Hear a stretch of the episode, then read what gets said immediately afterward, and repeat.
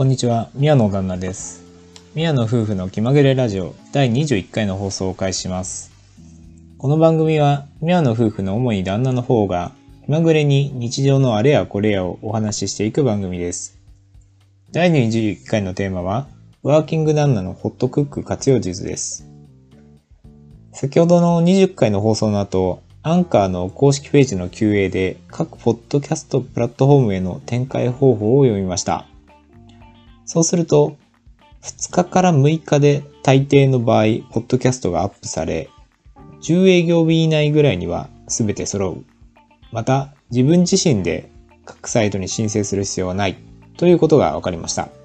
なので、Apple Podcast や Google Podcast で視聴できるようになるまでもう少し時間がかかりそうですが、ただ待っていれば良いです。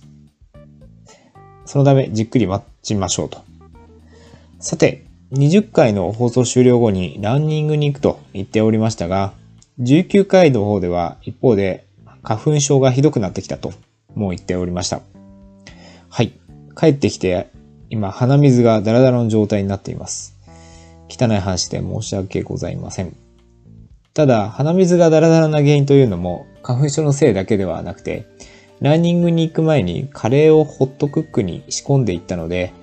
その際の玉ねぎのせいでもありました。ということでですね、今回は21回目のテーマのホットクック活用術に話を進めていきたいと思います。皆さん、ホットクックは利用されていますでしょうか？私は妻が独身時代から愛用してきたホットクックを一緒に住み始めてから使わせてもらうようになりました。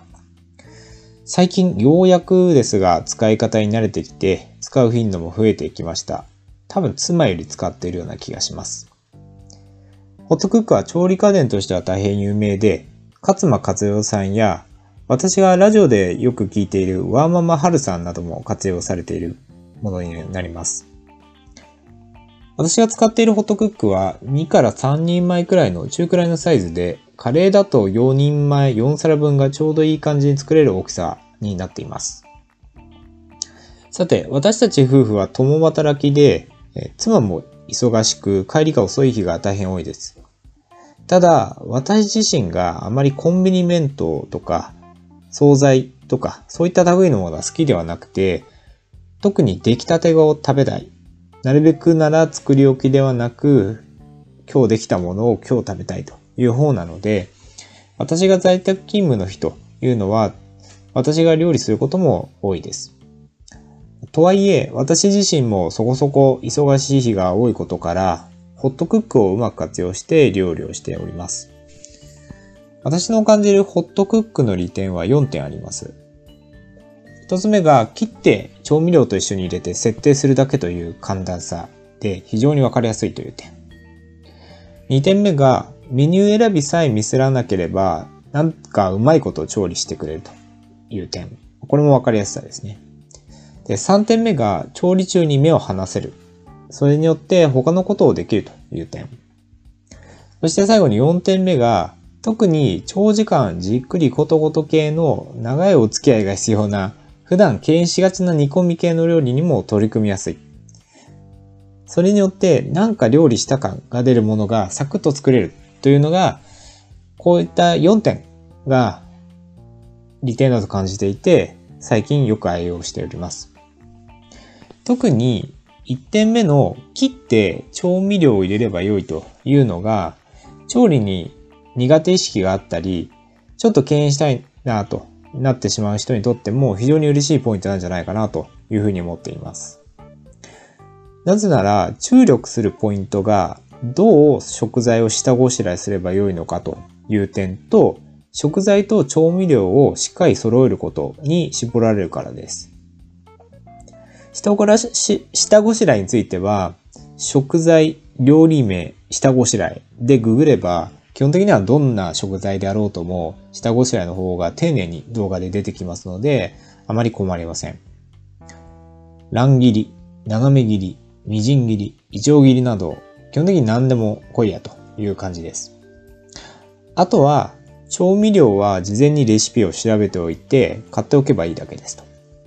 で、ある程度料理が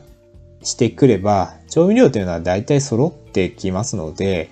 あまり心配しなくて良い点になるかなと思います。また、レシピも数多くの方がすでにホットクックを使われていて、ホットクック用のレシピというのも、クックパッドやデリッシュキッチンや、まあその他諸々の、え、レシピ公開サイトで公開されているので、料理名ホットクックでググれば、こちらも基本的には OK かなと思います。実際私の場合というのは仕事が終わった後とかスーパーに買い物に行く前にざっくりメインだけを決めておいてそれをレシピを調べておきます。で、加えてスーパーに行った際に安いもの、特に野菜の葉物系等があればそれを買って帰ってきてその買ってきた安い食材の、えー、プラスホットクックとググって、それを、で、レシピを調べて調理しています。調味料は一通り家に揃っているので、あまり心配がなくなってきたので、このようなルーチンで回しております。このような形で、なかなか夫婦ともに忙しいという方にとっては、このような調理家電、特にホットクックを使って、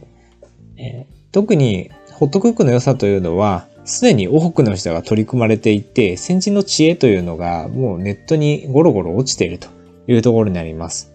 なので、まあ、今更私がこのラジオで多くを語らずとも、すぐに買ってきて、少し調べながら使えば、ググれば、もうすぐに使えるものになっています。それが何より一番良い点かなと思います。私も妻も夫婦とも働きで、えー、妻が特に忙しい。そんなワーキング旦那として、今後もホットクックを活用して、うまいこと妻とうまうまいご飯を毎日食べたいなと思うばかりになります。それでは、また次回。